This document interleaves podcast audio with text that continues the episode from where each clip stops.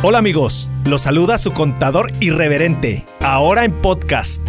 Voy a llegar a todos los rincones del país para que todos los emprendedores y empresarios seamos expertos en temas contables, fiscales y financieros. Contador aburrido, no conmigo. No conmigo.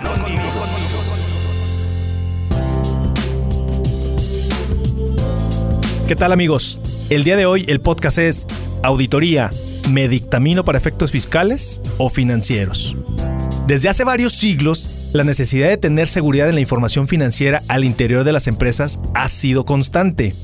Hoy en día es considerada como una de las mejores prácticas corporativas en el mundo de los negocios. Sin embargo, en México, esta práctica ha sido distorsionada por la eliminación de esa obligación de dictaminarse para efectos fiscales por parte del SAT. Entre la mayoría de los empresarios mexicanos se tiene la falsa creencia de que la auditoría de estados financieros desapareció con la eliminación del dictamen fiscal, pues nada más alejado de la realidad. Actualmente, la posibilidad de presentar un dictamen fiscal ante el SAT solo es para aquellas empresas que hayan rebasado en el ejercicio fiscal anterior 100 millones de pesos en ingresos. Sin este requisito, simplemente no se puede acceder a dicha opción.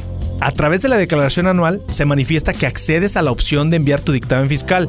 Con esto, el equipo de auditoría externa que contrates tendrá como fecha máxima el 31 de julio, si es que no conceden prórroga, para presentar vía electrónica el dictamen fiscal del ejercicio anterior. Ahora bien, siendo brutalmente honesto y con el conocimiento de causa y la experiencia de casi 20 años en este sector, un dictamen fiscal no te garantiza que la autoridad, o sea el SAT, no pueda revisar a ti como contribuyente que te estás dictaminando mediante una auditoría electrónica o un requerimiento de información. El tema de la revisión secuencial, que es lo que hace el SAT, que primero te revisa a ti como auditor y luego va con el contribuyente, eh, ya quedó en el pasado, está obsoleto ya no aplica. Si bien en una revisión del SAT a un contribuyente que se dictamina para efectos fiscales, primero se requiere al auditor, esto solo es un formalismo ya que la información que la autoridad solicita en la mayoría de los casos rebasa lo que nosotros como auditores dejamos documentado en nuestros papeles de auditoría.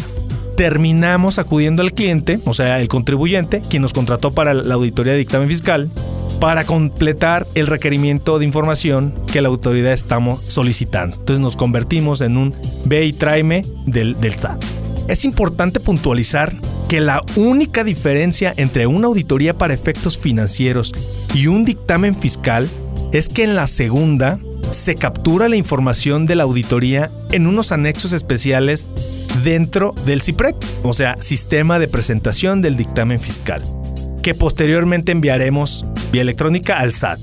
Esa es la única diferencia. De hecho, no puede o no pudiera existir un dictamen fiscal y llenado de anexos en el CIPRED sin los procedimientos de auditoría de estados financieros.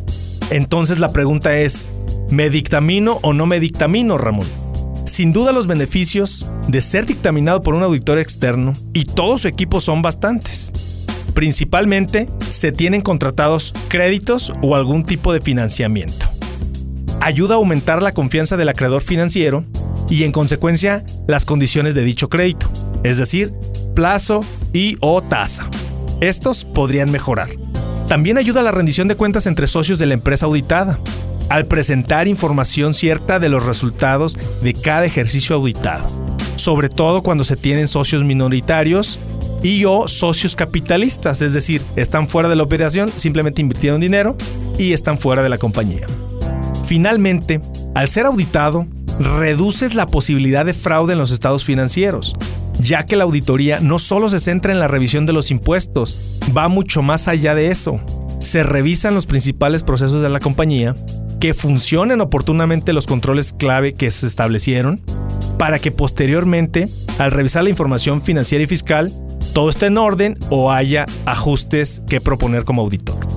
Todo esto concluye con un informe del auditor, es decir, nuestro dictamen sobre los estados financieros. Si estos puntos, querido empresario, no te hacen sentido o no le encuentras valor alguno, mi más sincera recomendación es que no te audites.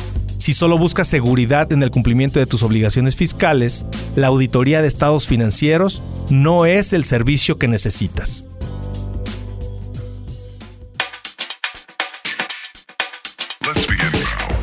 Muchas gracias amigos por escucharme. Este fue el podcast Auditoría de Estados Financieros. Nos escuchamos en el siguiente episodio.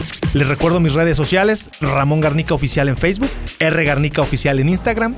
Y para más contenido de su contador irreverente, suscríbanse a mi canal, Ramón Garnica Oficial en YouTube o síganme en medium.com diagonal español como Ramón Garnica. Muchas gracias.